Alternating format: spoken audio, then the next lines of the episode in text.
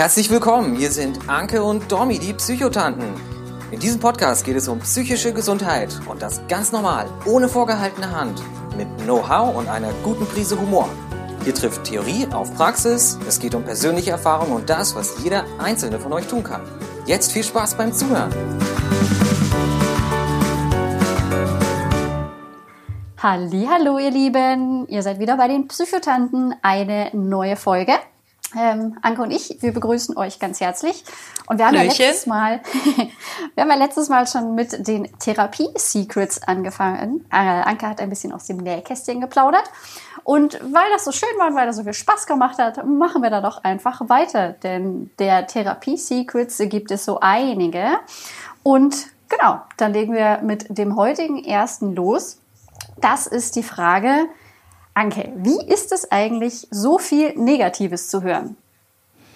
Das finde ich eine recht gute Frage, weil generell ist es ja, glaube ich, so, dass man irgendwie denkt, wenn man von jemandem nur was Negatives hört, dann muss es ja immer auch schlecht gehen. Und ich höre natürlich einiges Negatives, aber erstmal kann ich wirklich sagen, ich höre nicht nur Negatives. Also viele Patienten berichten auch von positiven Dingen.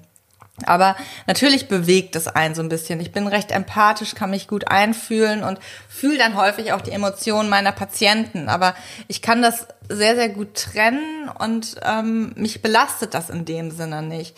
Ähm, ich habe natürlich aber auch immer dieses Augenmerk auf kleine positive Veränderungen. Ich mache mir bewusst, der Patient öffnet sich, er hat jetzt hier Hilfe, er vertraut mir und wir gucken zusammen, dass es besser wird, dass sich etwas verändert.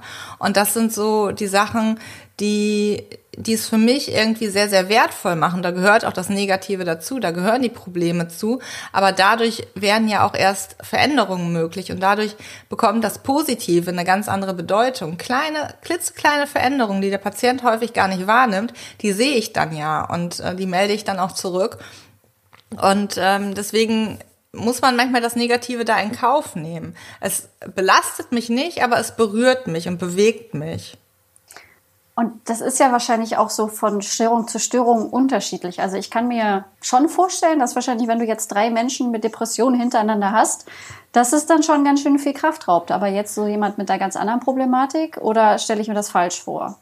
Ja, also meistens lege ich mir das auch nicht so, dass ich an einem ganzen Tag nur depressive Patienten habe, weil irgendwann äh, irgendwas bleibt immer so ein bisschen hängen. Manchmal kann man sich so ein bisschen ausschütteln oder kurz an die frische Luft gehen, um auch so ein bisschen einen klaren Kopf wieder zu kriegen.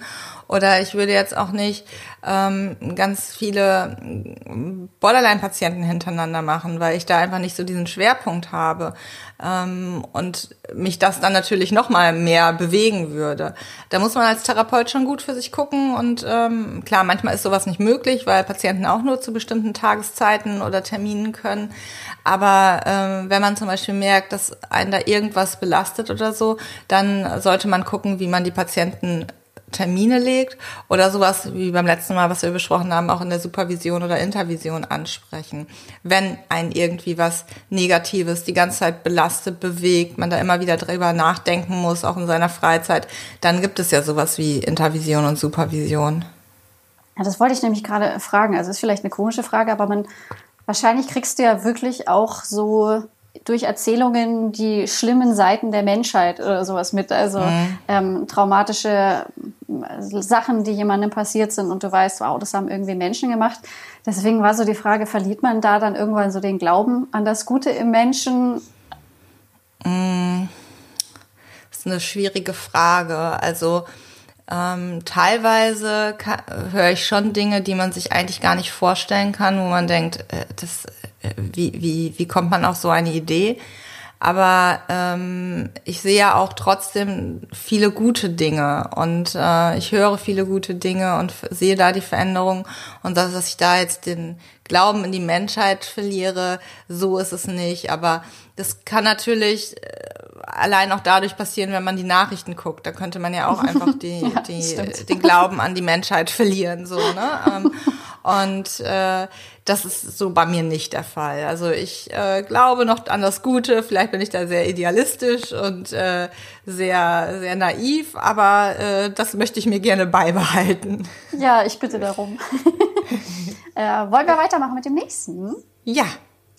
Ähm, das ist ja eine Frage, die selbst mir äh, immer wieder gestellt wird, obwohl ich ja nur Psychologie studiert habe und gar nicht eine Ausbildung zum Therapeuten habe. Analysieren Psychotherapeuten ihr Umfeld? Natürlich, immer und überall und zu jeder Zeit und ich kann nie abschalten. Ironie. Ähm, nein, also ich zumindest nicht. Ich versuche da zu trennen. Ähm, natürlich kann ich jetzt irgendwie meinen Kopf nicht immer ausschalten und bin ich einfach immer, sehe vielleicht irgendwo Zusammenhänge, Lösungen, Ideen, Tipps oder Ratschläge, die mir einfallen. Aber ähm, in meinem bekannten Freundes- und Familienkreis, da ähm, bin ich nicht bei jedem Problem die Erste, die sagt, ja, mach doch mal das oder hast du mal darüber nachgedacht oder könnte man das nicht so machen? Würde das vielleicht damit zusammenhängen? Nee, das mache ich nicht. Also wenn mir Tipps oder Ratschläge einfallen, dann ähm, behalte ich die entweder für mich und erzähle die erst, wenn jemand mich um Rat fragt oder ich frage, du, darf ich dir einen Tipp geben oder einen Ratschlag geben? Ähm, ich bin da nicht jemand, der die ganze Zeit da auf, auf Arbeitsmodus schaltet. Das wäre mir irgendwann auch zu anstrengend, sondern ich möchte auch mal abschalten und einfach auch Anke sein. Da bin ich nicht die ganze Zeit am, äh, am Analysieren, am Ratschläge geben, am Tipps geben.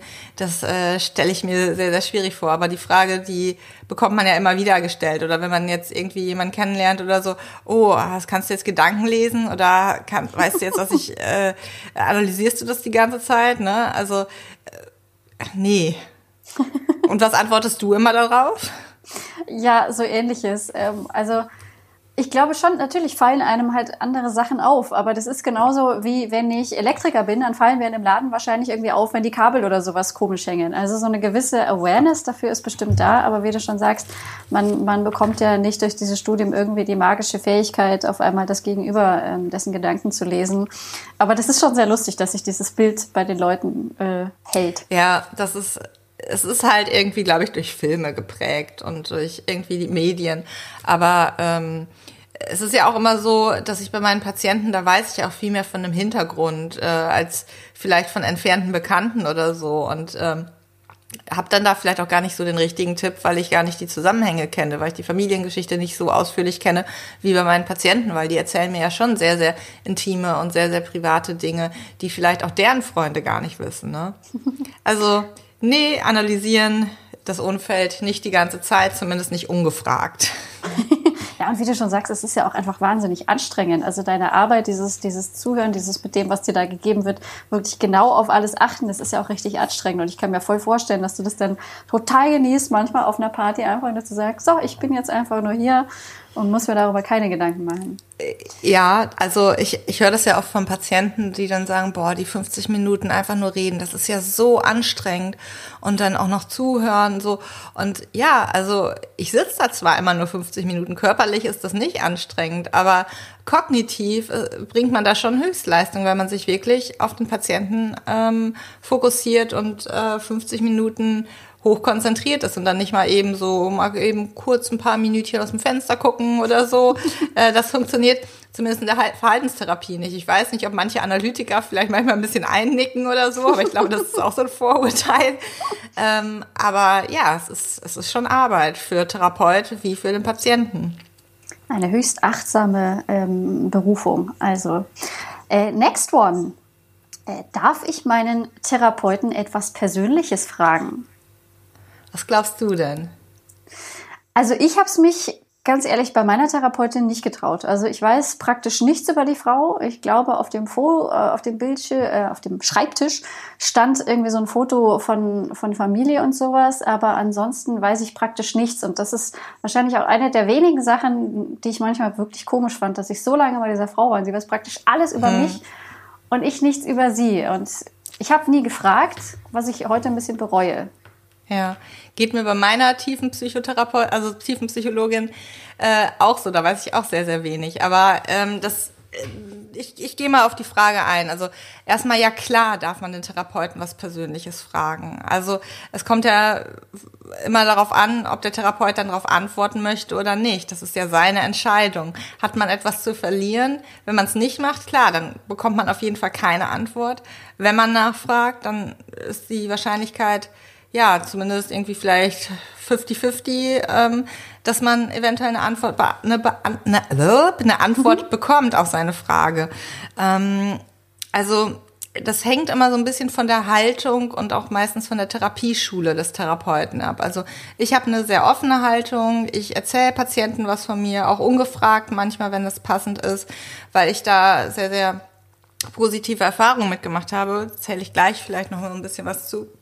Aber es gibt auch Therapeuten, die dann eher so tiefenpsychologisch oder halt psychoanalytisch arbeiten oder auch Kollegen, die sagen, nee, ich möchte eigentlich gar nichts von mir preisgeben. Ich möchte nicht, dass meine Patienten irgendwie was von mir wissen.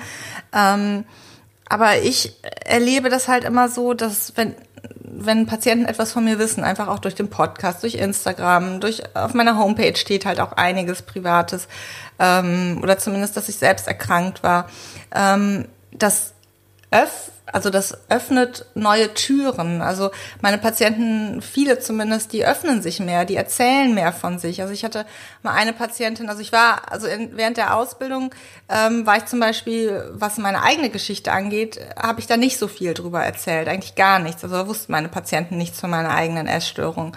Und ähm, als ich dann aber mit der Approbation fertig war, habe ich das halt auch ja, berichtet. Und eine Patientin, die hat zum Beispiel auch gesagt, oh, Frau Glasmeier, ich habe jetzt in einem Podcast gehört, was Sie so erzählt haben.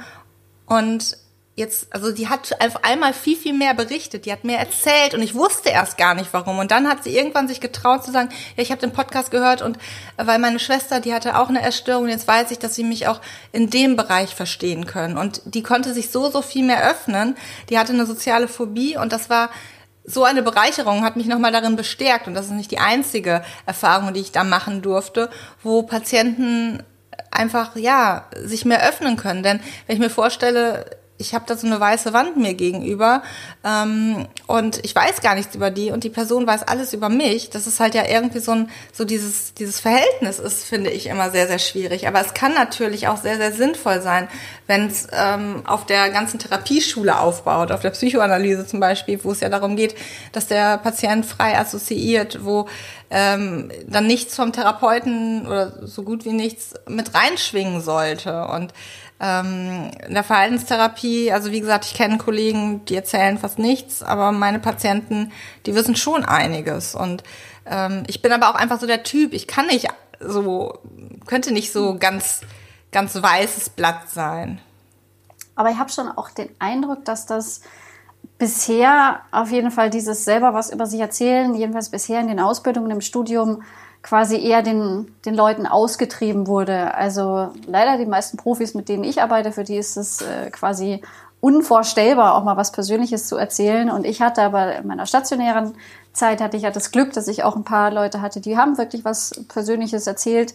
Und wie du schon sagst, mir hat das auch so unfassbar geholfen, dass da nicht mehr eine weiße Wand vor mir stand, sondern ein wirklicher Mensch, der irgendwie auch Schwächen und Fehler hat. Und inzwischen ja. darf ich ja auch mit angehenden Therapeuten immer mal wieder arbeiten. Und das ist einer der Ratschläge, den ich einfach immer wieder gebe. Seid ehrlich. Ich meine, ihr müsst ja jetzt nicht gleich jede Detail, alle Details oder irgendwie die privatesten, intimsten Dinge irgendwie, müsst ihr ja nicht sofort erzählen. Aber einfach mal so ein bisschen durchblicken lassen, dass ihr keine Maschinen seid. Das ist immer so meine Bitte die ich daran habe. Und das bestätigt ja deine Erfahrung, dass, dass die Patienten dann sich mitunter sehr leicht öffnen können. Und wie du schon sagst, ich glaube, da ist nicht jeder der Typ dafür, nicht jeder Therapeut.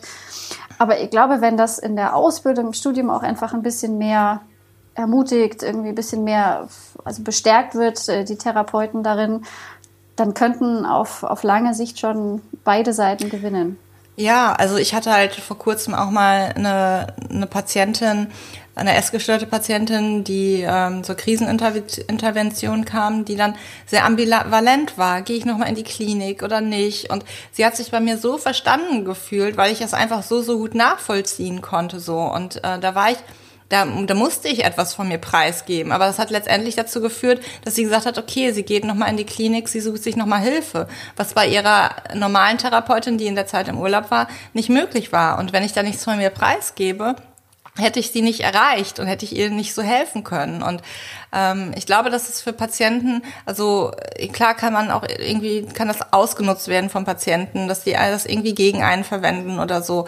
Äh, kann sicherlich passieren, aber ich glaube, der Nutzen und die, die Chance, dass dadurch die Therapiebeziehung, die therapeutische Beziehung, die Arbeitsbeziehung sich nochmal verändert, sich vertrauensvoller wird, die ist einfach so, so groß. Und ähm, ich merke das auf Instagram auch immer wieder, dass Kollegen da eher immer erst nochmal unsicher sind, aber je mehr sie zeigen oder mich dann halt auch fragen, ne, ist das denn, hast du da negative Erfahrungen mitgemacht? Oder wie ist das für dich, ähm, die sich dann auch trauen und wo wo, wenn man mehr Persönlichkeit zeigt, dann, dann bekommt man beispielsweise auch mehr Patienten, die zu einem passen, so, ne? Also, weil mhm. das ist ja immer so ein, so ein, man zieht das an, so ein bisschen, was, was man ausstrahlt. Und ähm, ich bekomme irgendwie aktuell immer nur Patienten, mit denen ich auch sehr, sehr gut kann. Und das liegt halt auch daran, dass ich auf meiner, meiner Homepage halt so gestaltet ist, wie sie ist, so persönlich. Ne? Und mhm. ähm, deswegen finde ich, dass man sich als Therapeut das natürlich überlegen sollte.